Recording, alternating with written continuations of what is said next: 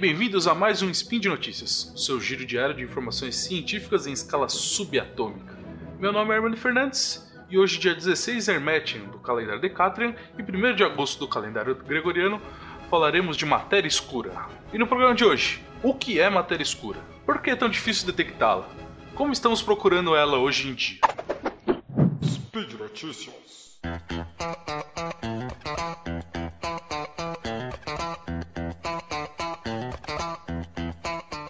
Mas antes de partirmos para a primeira notícia, primeiro vamos tentar entender o que é matéria escura. Você que está aí no ônibus agora, dá uma olhada em sua volta. Você da faxina também, é... e você que está lavando a louça, dá uma olhada em volta. Todos os objetos que vocês podem ver, sentir, tocar são compostos por aquilo que chamamos de matéria bariônica. É aquela matéria constituída por átomos, né? A matéria comum que a gente vê no dia a dia. Hoje em dia, em física, sabemos que essa matéria bariônica é constituída por partículas elementares, né? Não é só átomos, mas é, constituintes do átomo, como elétrons, quarks, neutrinos, né? Todas as partículas do, elementares do modelo padrão. Mas será que o universo inteiro segue esse padrão? O universo inteiro é composto por matéria bariônica?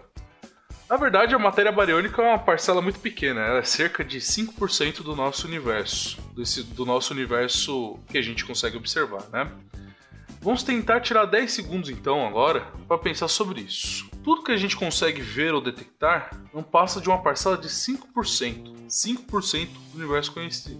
E caso não tenha sido claro, né? É, não tenha sido claro ainda o que é a matéria bariônica, a matéria bariônica é, é, é tudo que a gente consegue tocar, sentir, detectar, inclusive nós mesmos, né? Sim, uh, não somos raros no universo, somente pelas questões do, do, do, paradoxo de Fermi, das civilizações do universo, mas também pela matéria-prima no qual a gente é constituído. A matéria-prima uh, que a gente é constituído são, são é, é essa matéria bariônica, né? E ela é só 5% do universo. O resto é dividido é, entre matéria escura, que é aproximadamente 25%, e energia escura, que é aproximadamente 70%. Esse 70% eu vou deixar para o próximo programa. Mas vamos, vamos focar na, na matéria escura. No final das contas, o que, que é matéria escura? Vamos dar uma de Einstein agora e eu vou propor um experimento mental para a gente fazer. Você aí, você aí que está tá ouvindo eu agora, você que está dirigindo, fecha o olho Imagina um elefante andando na savana. Falar nisso, você sabia que o elefante consegue correr 40 km por hora? Aí eu tava pesquisando aqui e descobri que o rinoceronte branco chega a 55. Mas vamos, parar de divagações e vamos voltar para o nosso experimento mental. Uh, como a gente espera que esse elefante se movimente? Lentamente, né? Com todo o cuidado do mundo que a gente espera de um elefante. Agora, vamos esquecer o elefante e pensar num rato. Pensa um rato no meio da sua cozinha. Como esse rato vai se movimentar? A gente espera que super rápido, né? Você jogando o chinelo em cima dele e ele indo de um lado para o outro, subindo nas paredes, se escondendo, certo? Então, por um lado, o elefante ele deve é, se movimentar, né, muito lentamente, e um rato super rápido, certo? Agora imagina um rato se movimentando como um elefante, ou um elefante se movimentando como um rato. Ia ser super esquisito, né? É, então, é mais ou menos isso que a gente observa no movimento das galáxias a massa observada dela não, não corresponde ao seu movimento. Parece que ela é muito mais pesada do que a gente pode ver, tá certo? É como se o rato, é como o caso do rato que se movimenta como um elefante. A gente vê o rato pequenininho, mas ele se movimenta como se tivesse muita massa. Então, a gente espera que exista algo ali dentro daquela galáxia que, que deixa ela mais pesada. Alguma coisa que a gente não consegue detectar. É exatamente isso que a gente chama de matéria escura. Essa matéria escura ela interage pouquíssimo ou, ou, ou nada com a matéria bariônica, né, a matéria da, das partículas que a gente conhece. Ela não tem carga elétrica e não tem spin, né? É, pelo menos a gente espera isso, né? É, já que a gente não conseguiu detectar ela com nenhum experimento.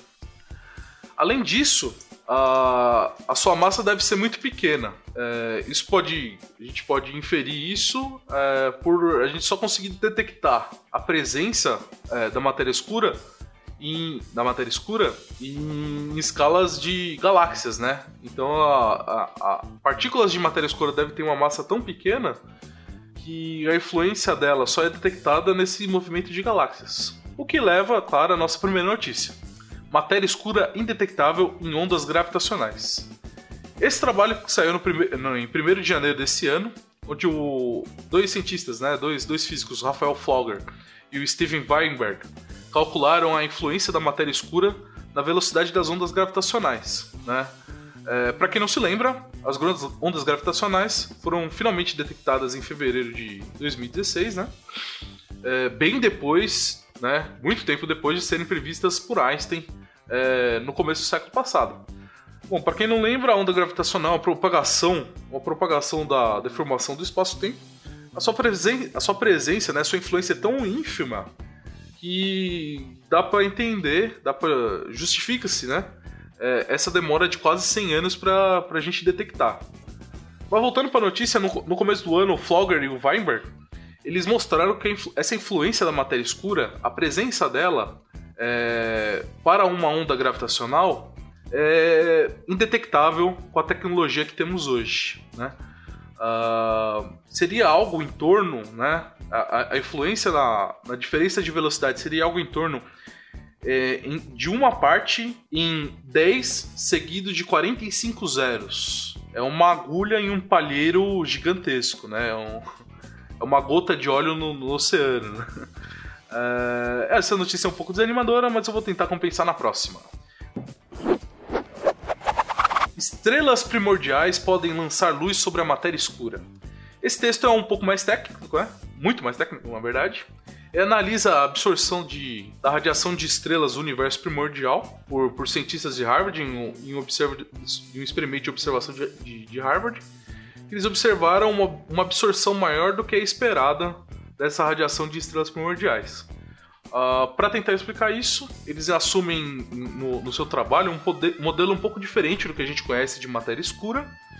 É, eles explicam é, que é, eles tentam explicar que essa absorção acontece devido à presença da matéria escura, mas nesse caso a matéria escura ela tem uma carga elétrica diferente da, da matéria escura tradicional, né? Que, que a gente espera que ela não tenha carga elétrica, mas aqui ela teria uma carga elétrica muito pequena o que auxiliaria nessa absorção de radiação no universo.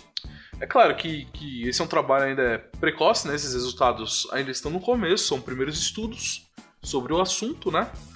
É, para a gente afirmar se esse modelo é válido e se de fato eles conseguiram detectar matéria escura, né? É, mas é, já ter alguns dados experimentais é, é um bom começo. E a última notícia que eu trago, na verdade, é um site, né? de um experimento chinês, o Panda X. Esse nome é dado pela região que se localiza, se habitado por vários pandinhas, né? O X vem do, vem do material em que o detector é feito, xenônio, né? É, esse experimento ele busca detectar matéria escura por um interferômetro, né? A presença de matéria escura é, via um interferômetro. Esse site é bem interessante, é bem didático, né? Uh, com fotos e explicações de como funciona esse experimento e tem até uma sessão de oportunidade de emprego, que às vezes aparece algumas vagas para você que gostou desse spin de notícias e que sempre sonhou em aprender mandarim e abraçar um panda. E pode de quebra, né? Se for contratado, né? É, entrar para a história como um grupo que conseguiu detectar matéria escura pela primeira vez. Bom, por hoje é só. Lembro que todos os links comentados aqui no post estão aqui no post. É, deixe lá o seu comentário, elogio, crítica, dúvida, dúvidas sobre matéria escura ou crises existenciais que queira compartilhar. Lembra ainda que esse podcast só é possível é, acontecer por conta do seu apoio no patronato do SciCast, tanto no Patreon quanto no Padrim. E agora também no PicPay. Um grande abraço a todos e até a próxima.